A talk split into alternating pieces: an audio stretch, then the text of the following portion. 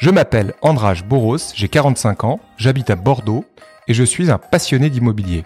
En 2019, après 20 ans d'expérience dans l'investissement et l'immobilier, je souhaitais investir dans la pierre papier à titre personnel. Je me suis alors naturellement penché sur les SCPI existantes sur le marché, mais j'ai finalement décidé de créer ma propre société de gestion, Epsilon Capital, pour lancer Epsilon 360, une SCPI en phase avec mes aspirations et mes convictions immobilières. Open Space est destiné à tous ceux qui s'intéressent à l'investissement immobilier en général et à la pierre papier en particulier.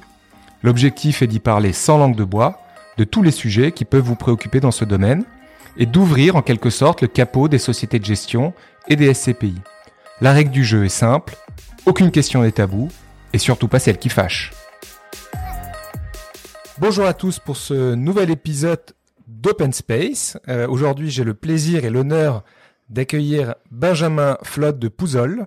Bonjour Andrache. Salut Benjamin. Alors Benjamin, euh, tu as fait le déplacement de Paris exprès pour venir nous voir à Bordeaux. C'est vraiment très sympa. Exactement. Et même pendant ces périodes de grève, on arrive à venir à Bordeaux. Voilà. Bon, écoute, en tout cas, on est super content de t'avoir ici aujourd'hui. Alors je vais te présenter rapidement, euh, Benjamin. Donc tu es associé fondateur d'une société qui s'appelle Wenimo. Alors Wenimo, c'est une plateforme digitale euh, exclusivement dédiée à la souscription de SCPI, si j'ai pas de bêtises. Et groupement forestier, mais principalement, très principalement SCPI. D'accord. Et donc, euh, c'est une plateforme qui, euh, qui opère donc en architecture ouverte. Donc, tu, tu proposes euh, quasiment toutes les SCPI du, du, du marché, hein, si je, hein Tout à fait, dont Epsilon Capital, bien évidemment. Dont, Epsilon 360. Voilà, voilà, en toute transparence, on va dire à nos auditeurs. Et donc, c'est une plateforme qui a destination donc des CGP, des CIF, euh, donc des d'investissement financiers tout particulièrement. Donc, on peut dire que tu es un super spécialiste des SCPI et donc tu es tout à fait légitime pour pour me poser toutes les questions pièges euh, concernant la SCPI. Voilà pour cette intro. Donc, euh, pour euh, on a, échangé un peu des thématiques qu'on voulait aborder aujourd'hui et tu as choisi une thématique que je trouve super pertinente, qui est un peu de comprendre finalement comment se compose, comment est construit en fait la performance d'une SCPI. Euh, parce qu'on parle souvent du taux de distribution, etc. Mais en fait, euh, c'est vrai que finalement, on, on rentre pas vraiment dans le dans le cambouis pour bien comprendre. Et donc, tu voulais euh, qu'on échange un peu là-dessus pour bien comprendre quelles sont finalement les composantes de de la performance d'une SCPI. Tout à fait. Alors euh, super spécialiste, c'est très flatteur. c'est vrai que ça fait euh, plus d'une dizaine d'années que je, que je, je, côtoie ce marché de, de, de la SCPI.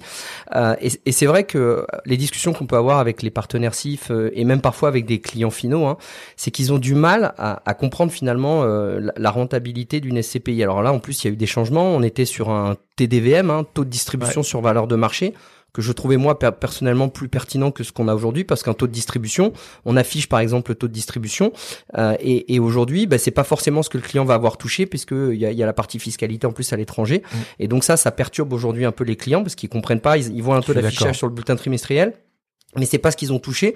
Donc, faut leur expliquer que oui, parce que maintenant on est transparent sur la fiscalité à l'étranger. Enfin, je trouve que pour le coup, c'est pas forcément la meilleure des choses que, que les autorités aient pu faire.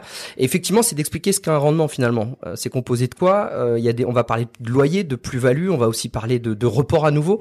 Euh, le RAN, c'est mmh. presque un gros mot. Euh, mmh. de, donc voilà, moi j'aimerais, j'aimerais que tu nous dises un petit peu, que tu nous expliques comment comment est fait un rendement finalement de SCPI. Est-ce qu'il y a des, est-ce qu'il y a des loups, est-ce qu'il y a des, des vices finalement que, que peuvent utiliser euh, euh, certains pour, pour, pour maquiller ce rendement Comment ça se passe finalement? C'est quoi un rendement de SCPI alors c'est une très bonne question. Je parlerai pas de vice, hein, mais là je, on va dire que je, défends ma corporation. Mais euh, bon après, euh, c'est vrai que chaque gérant, euh, on, va, évidemment, je, je, n'élude pas la question et je vais y revenir, mais c'est vrai que les, gér les gérants ont un certain nombre d'outils et ils les utilisent à bon escient euh, pour dégager la performance. Ce qui est important, je pense, c'est que il faut qu'il y ait une transparence là-dessus. Donc euh, peut-être davantage qu'aujourd'hui parce qu'il faut vraiment rentrer dans le détail des rapports annuels pour comprendre finalement euh, d'où vient le rendement.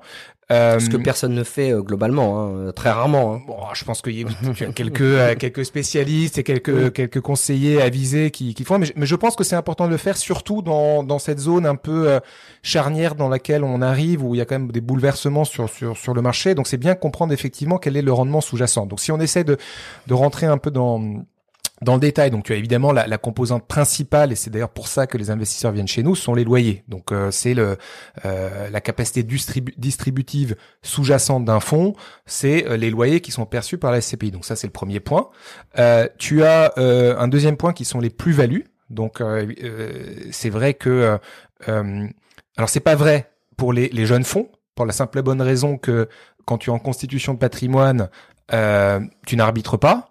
c'est d'une part parce que la logique c'est que tu as des capitaux employés et que si tu revends euh, un actif, bah derrière il faut les réutiliser, donc ça n'a pas de sens. Et puis tu parlais du régulateur aussi, c'est ça qui, qui, qui en fait, on peut pas vendre euh, par exemple un actif dans les deux ans, euh, même si on a fait une belle plus-value quoi. Oui, exactement. Ça c'est très important, c'est que on n'est pas dans un, nous sommes dans les SCPI, c'est un, c'est un véhicule, on va dire à papa, hein, c'est c'est c'est une gestion qui est extrêmement prudente. Bon père de famille. Bon père de famille, pardon, c'est voilà, c'est comme ça le, mot consacré. Mais c'est vrai que ce sont des véhicules où on est supposé acheter des biens pour les garder à long terme pour générer euh, donc des revenus locatifs qui sont pérennes, résilients. C'est vrai que si euh, il n'y a pas de règles. Euh, on pourrait tenté de, je parle de on, c'est les gérants, on pourrait tenté de prendre un peu plus de risques, d'aller sur des, des, des stratégies, euh, on va dire un peu plus à création de valeur, où tu achètes pour revendre rapidement pour faire la culbute. Le régulateur là-dessus a mis le, un peu le, le haut là, donc on a des règles prudentielles. On ne peut pas vendre un actif, sauf quelques, par, quelques cas particuliers, pardon, avant 5 ans. On a le droit de faire tourner le capital dans un, dans un pourcentage euh, assez faible de notre patrimoine. Et tout ça, c'est pour in fine protéger les investisseurs, pour pas que les gérants aient, aient, tendance de sortir finalement de leur mandat qui est la, de, de, la détention à long terme. Mmh. Voilà. Euh, donc euh, malgré tout, évidemment, quand tu as un patrimoine qui est mature, il est tout à fait sain. Euh, et c'est pour ça qu'il y a certains gérants qui font d'ailleurs des très très belles sorties.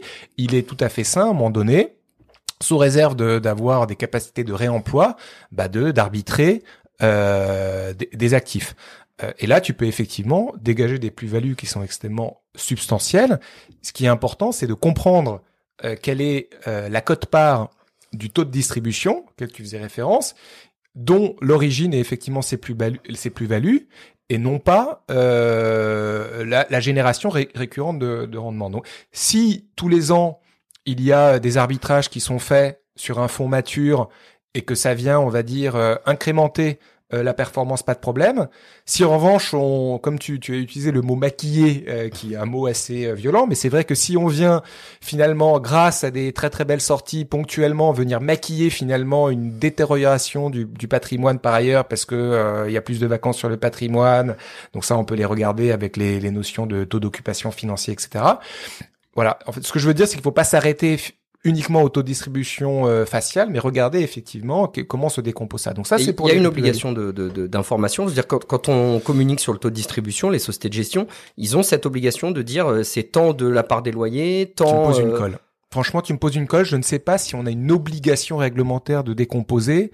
En tout cas, si on parle transparence, ce serait un peu la logique, c'est de dire voilà, votre votre euh, mm. rendement, il est composé de 70-80% euh, de loyer, euh, éventuellement 10% de plus-value et 10% de report Franchement, tu me poses une colle et bon, ça ça montre que on est on est on ah, est dans du direct. non, mais je, je, ne sais pas si on est obligé euh, de, de le déclarer. Donc c'est un point qu'il faudra que je vérifie. En tout cas, il serait bon ton de le faire. Ça ça c'est sûr que il serait sain que euh, les opérateurs disent bah voilà cette année euh, j'ai tant de mon TD qui provient de plus-value etc. Ça c'était le deuxième point. Ensuite tu as euh, on, terminera le avec le RAN. Oui, le RAN. C'est un sujet donc bon on a, encore un peu de temps. Je, je, sais que tu as tu as beaucoup de questions là-dessus. Je voulais parler de l'effet de jouissance, du, du, délai de jouissance. Donc parce que on n'en parle pas beaucoup du délai de jouissance. Oui. Enfin, si on en parle quand finalement les les conseillers nous demandent mais c'est quoi votre délai de jouissance parce que c'est c'est quelque chose qui dans dans le choix euh, bah, qui est important parce que c'est la période pendant laquelle le client ne perçoit pas de revenus au début et, et très souvent ils en ont pas forcément conscience.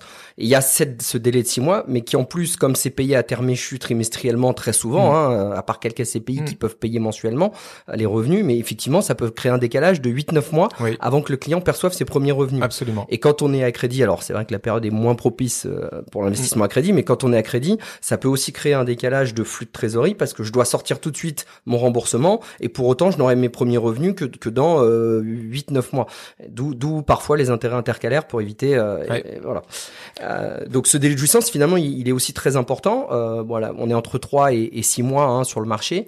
Mais mais toi, mais ce que je découvre là quand on a préparé l'émission, c'est que toi tu me dis ça peut être source de performance finalement et, et ça peut se retrouver. Oui, c'est source de performance parce que effectivement quand, quand on est finalement en avance d'investissement, c'est-à-dire que si on rentre un bien n'importe quoi, un, mois M, on va dire, le fonds touche les loyers dès ce mois. En revanche, on ne rémunère pas en face les capitaux qu'on a employés tout de suite, mais que dans trois ou six mois.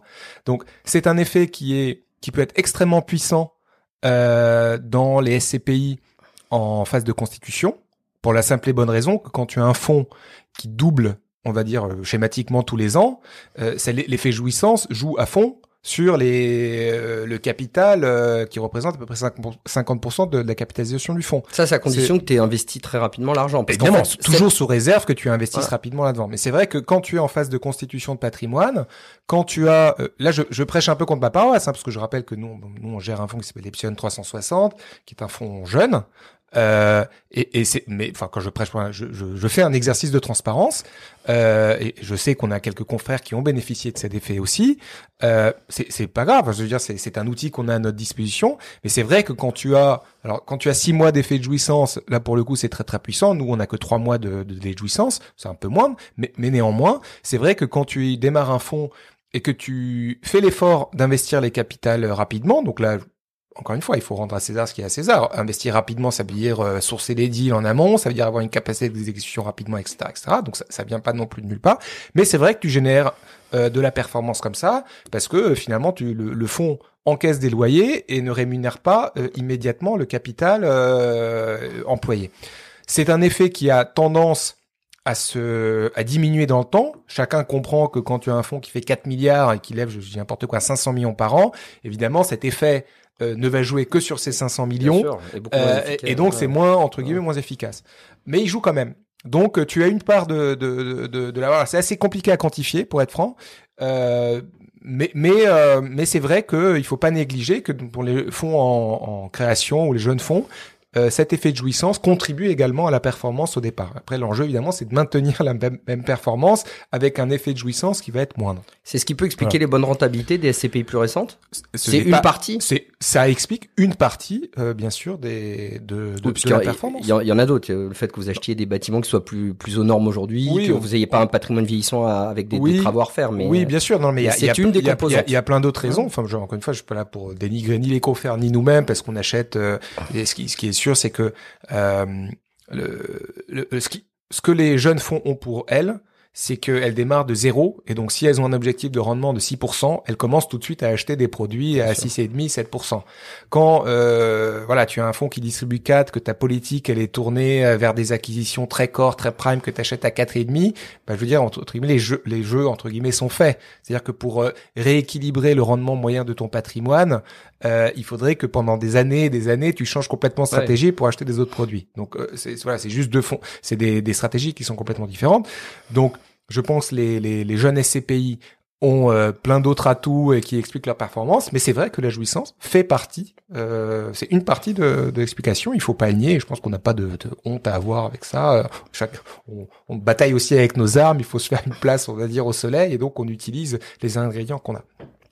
Et la dernière, alors, le RAN, le, report à nouveau, euh, qui, qui, est un peu un terme barbare. Et, moi, je trouve que c'est malgré tout, ça peut être une, un bon indicateur de, de, de, de, la, de la performance d'une SCPI, enfin en tout cas de, de, de, son, enfin de, de voilà, d'une SCPI. Euh, Qu'est-ce que c'est que le RAN finalement, le report à nouveau?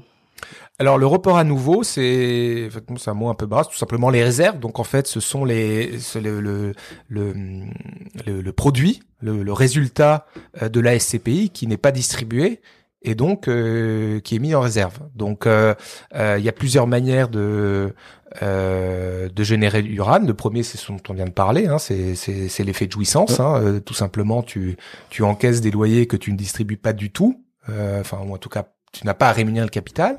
Le reste, c'est que tu achètes un bien, n'importe quoi à 6%, et derrière, la, la, la, ton taux de distribution euh, normatif est de 4, 4,5. Alors, je, je fais très, très schématique hein, pour, pour nos auditeurs, j'enlève les frais, etc. Mais il reste un petit reliquat euh, que tu, euh, que tu gardes dans le fond. le sujet, c'est des petites noisettes qu'on met de côté en cas des de noisettes. période difficile, quoi. C'est des noisettes. Voilà. Après le sujet, et c'est pour ça que là-dessus, on sait qu'il y a un débat euh, euh, ancien sur le marché avec plusieurs écoles. ceux qui mettent beaucoup de noisettes de côté pour pour le futur et ceux qui mettent très peu de noisettes parce qu'ils estiment que finalement une SCPI ce n'est pas un produit de gestion de trésorerie hein, mais plutôt un produit de placement et que bah, on distribue euh, on n'est pas obligé de tout distribuer, on peut garder un tout petit peu de noisettes. La question, c'est est-ce que tu gardes dans ton fond euh, deux mois de noisettes ou un an de noisettes, mmh. ce qu'on peut voir par exemple sur, sur, sur certains fonds. Euh, et donc il y a un débat là-dessus parce que euh, c'est euh, voilà, il y a un débat sur finalement qu'est-ce que c'est qu'une SCPI. Est-ce qu'on doit toujours avoir un rendement hyper régulier ou assumer le fait qu'on puisse avoir des hauts et des bas dans un patrimoine? Première chose.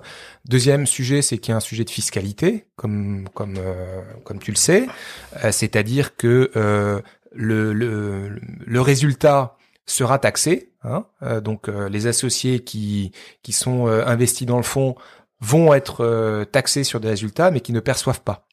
Voilà. Hein, ça c'est un peu le, le X, c'est souvent le gros le gros bémol qui est mis en avant pour euh, on va dire euh, pour ceux qui qui sont qui combattent cette idée de d'accumuler des rames. Mais c'est vrai qu'il y a une espèce d'injustice euh, qui fait que euh, voilà tu euh, certes il y a des réserves qui s'accumulent dans le fond mais tu les touches pas tu l'as pas dans ton portefeuille ou sur ton compte et puis si tu, si es obligé de sortir finalement de ta SCPI avant d'avoir perçu les réserves t'as as payé finalement un peu de, de, de la fiscalité sur l'argent que tu n'auras jamais touché. Exactement. Alors après on peut dire que normalement normalement euh, cette finalement ce cash qui finalement s'accumule dans la SCPI devrait se refléter dans le prix de part. C'est vrai? Oui, c'est ce que, j'allais te dire. Alors techniquement oui, parce que normalement c'est euh, c'est dans la valeur euh, de reconstitution de la part et donc euh, quand ça gonfle à un moment donné, voilà. Mais comme tu sais, il y a un, on a un, matelas, de plus ou moins 10%, donc tu pourrais avoir en fait des réserves qui s'accumulent sans jamais que le prix de part bouge. En, en tout cas pas jusqu'au moment où tu investis les 10%. Donc cet argument qui consiste à dire oui, mais ça se reflète dans le prix de part, c'est dans la théorie, euh, c'est vrai. Dans la pratique, euh, tant que le gérant ne revalorise pas le prix de part, bah c'est voilà, ça reste du cash. Tu payes des impôts dessus. Et en plus, tu l'as même. C'est entre guillemets perdu. T'as le double effet qui se coule dans le mauvais sens, quoi. C'est loupé.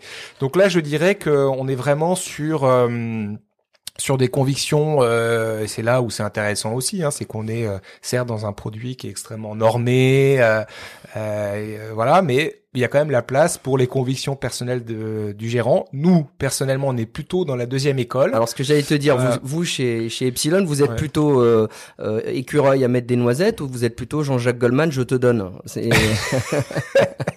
Alors, on garde un tout petit, un, un petit volant. Je l'avais préparé, hein, celle-là. elle est pas mal. Elle est pas mal. Elle est, franchement, je la trouve pas mal. Euh, on est je te donne, mais pas tout, quoi. je te donne à moitié. Pas le Non, on laisse. Euh, euh, nous, notre politique, c'est d'essayer de garder deux trois mois. Euh, parce qu'il peut quand même y avoir des, des imprévus extrêmement impressionnants, euh, euh, comment dire, exceptionnels, un sinistre, un Covid, euh, un oui, voilà, un truc exceptionnel. Donc on laisse un petit volant après, mais on est plutôt dans la deuxième école parce que encore une fois, nous on estime que c'est un produit de placement et qu'on n'est pas un outil de gestion de trésorerie, donc on n'est pas là pour distribution.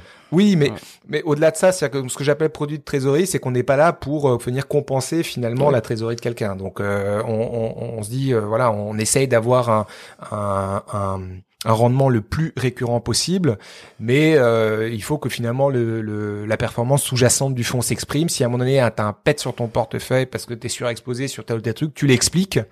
Euh, mais euh, mais voilà, intellectuellement, on n'est pas à l'aise avec cette idée de, de, de se mettre des coussins euh, pour venir, comme tu dis, faire un peu de maquillage, etc. Donc voilà, c'est très personnel, mais euh, mais on est plutôt dans plutôt dans la deuxième école. Et j'ai juste une dernière question sur le RAN. Il s'exprime en jours ou en pourcentage en fait? On voit pas. En général, en nombre de jours. Voilà. En général, nombre de jours. Ouais, c'est un nombre de jours de pourcentage. Alors, euh... Ouais, alors moi je pense que ce qui est le plus parlant finalement pour l'associé, c'est le nombre de jours. Nombre de jours. Combien je de Si j'ai plus de locataire demain, combien de temps je tiens finalement avec mes réserves quoi. Moi, moi, il me semble c'est plus actuellement quoi. Ouais. Moi, il me semble c'est plus parlant. Pourcentage, tu comprends pas trop, mais voilà. Moi, finalement, ce qui s'intéresse, c'est euh, finalement demain, j'ai, j'ai, il y a un problème. Finalement, les réserves qui sont accumulées dans le fond permet de garantir combien de jours de distribution. Le pourcentage, c'est quoi? C'est le pourcentage. Euh, enfin, ouais, c'est pas, on sait même bah, pas. Ça peut être le pourcentage du résultat ou du, du chiffre d'affaires, mais bon, c'est pas très parlant. Moi, je trouve que parlant quand je te disais qu'il y a euh, entre trois mois ou un an. Bien sûr. ce que je te disais, c'est beaucoup plus. Bien sûr. Un an de distribution, c'est plus parlant.